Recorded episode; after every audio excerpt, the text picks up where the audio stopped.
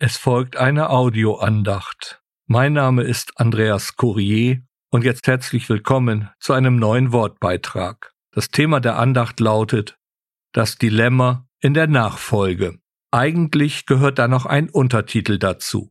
Der Selbstbetrug der Kinder Gottes und die Realität der Bibel. Was sind wir doch für tolle Menschen? Wir nennen uns Christen, verstehen uns als Kinder Gottes und gehören zu einer Gemeinde.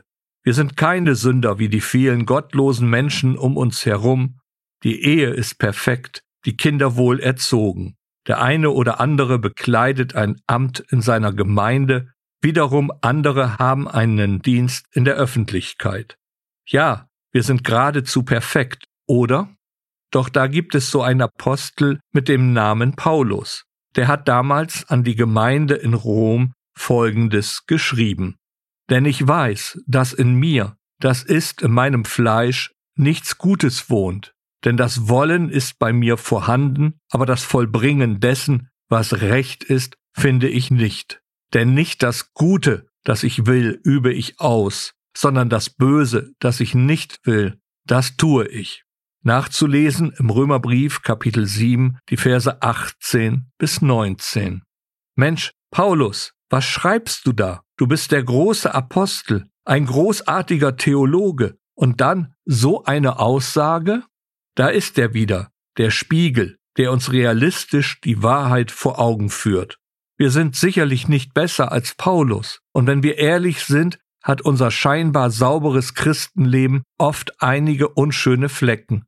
Streit in der Ehe, in der Familie, am Arbeitsplatz. Dazu kommen noch die Auseinandersetzungen in der Gemeinde Oft wollen wir an erster Stelle stehen und mit unseren Gaben glänzen. Ich jedenfalls weiß von meinem Versagen als Kind Gottes.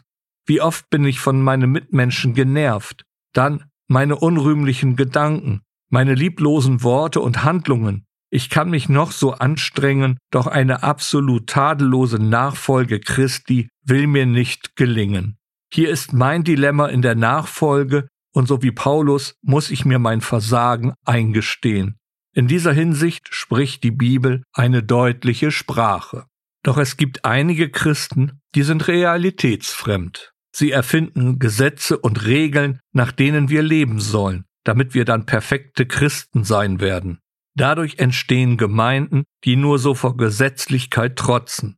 Sobald wir nur einen schlechten Gedanken haben, wird sofort das Christsein in Frage gestellt so entsteht das schlimmste aller Fehlverhalten, die Heuchelei. Es wird dann in einem ständigen Selbstbetrug gelebt.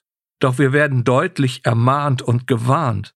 Wenn wir sagen, dass wir keine Sünde haben, so betrügen wir uns selbst und die Wahrheit ist nicht in uns. Nachzulesen im ersten Johannesbrief, Kapitel 1, Vers 8. Das ist die Realität der Bibel. Paulus erklärt nun in seinem Brief an die Römer, warum wir immer wieder in unserer Nachfolge scheitern. Wenn ich aber das, was ich nicht will, ausübe, so vollbringe nicht mehr ich es, sondern die in mir wohnende Sünde. Der Römerbrief Kapitel 7, Vers 20. Das Thema der Sünde ist für uns noch nicht erledigt. Wir sind noch hier auf der Erde. Auch wenn wir der Sünde nicht mehr ausgeliefert sind, ist sie noch in unserem Leben präsent. Wir sind immer noch dieselben Menschen mit all unseren Macken, Ecken und Kanten. Eigentlich sollte es mit der Hilfe des Heiligen Geistes gelingen, unsere alte Persönlichkeit, den alten Adam, in den Griff zu bekommen. Aber wie hat es Martin Luther so treffend gesagt, der alte Adam in uns soll ersäuft werden. Nimm dich aber in Acht, das Aas kann schwimmen. Hier gilt es, sich der Realität der Bibel zu stellen. Wir sind Kinder Gottes, richtig. Aber wir sind und bleiben Sünder, aber mit einem großen Unterschied. Wir sind gerechtfertigte Sünder, wir sind erlöst, befreit. Paulus schreibt es dann so in seinem Brief an die Römer. Was bin ich doch für ein elender Mensch? Wer wird mich von diesem Leben befreien, das von der Sünde beherrscht wird? Gott sei Dank. Jesus Christus, unser Herr. Fest steht, meiner Vernunft nach möchte ich dem Gesetz Gottes gehorchen, aber meiner menschlichen Natur nach bin ich ein Sklave der Sünde. Der Römerbrief Kapitel 7, die Verse 24 bis 25 gelesen nach der Neues Leben Bibel. Hier ist nun die Realität der Bibel. Wir möchten den Anordnungen unseres Herrn Jesus Christus Folge leisten, doch noch sind wir Sklaven der Sünde. Aber durch den Herrn Jesus befreit, sind wir ihr nicht mehr ausgeliefert. Der Apostel Johannes erklärt dann den Ausweg aus unserem Dilemma der Nachfolge. Wenn wir unsere Sünden bekennen, so ist er treu und gerecht, dass er uns die Sünden vergibt und uns reinigt von aller Ungerechtigkeit. Aus dem ersten Johannesbrief, Kapitel 1, Vers 9.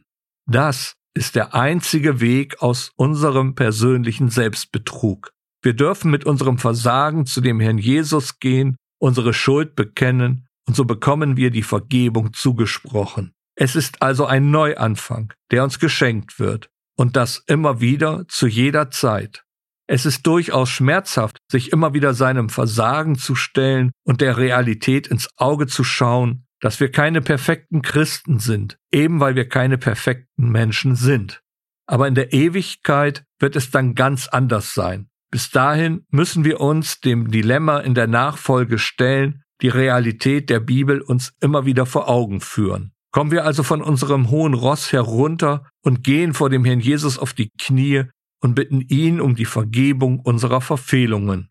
Das befreit, wie gesagt, uns von unserem Selbstbetrug. So sind wir befreit, frei dann sogar auf unseren Nächsten zuzugehen. So entstehen Gemeinden, in der eine gewisse Freiheit gelebt wird, die in der Lage sind, in die Nachfolge Christi einzuladen und anderen Menschen helfen, sich der Realität der Bibel zu stellen. Wie ist es nun mit dir? Bereit? Ich möchte es jedenfalls immer wieder versuchen, denn Paulus und Johannes geben mir immer wieder Mut dazu. Amen.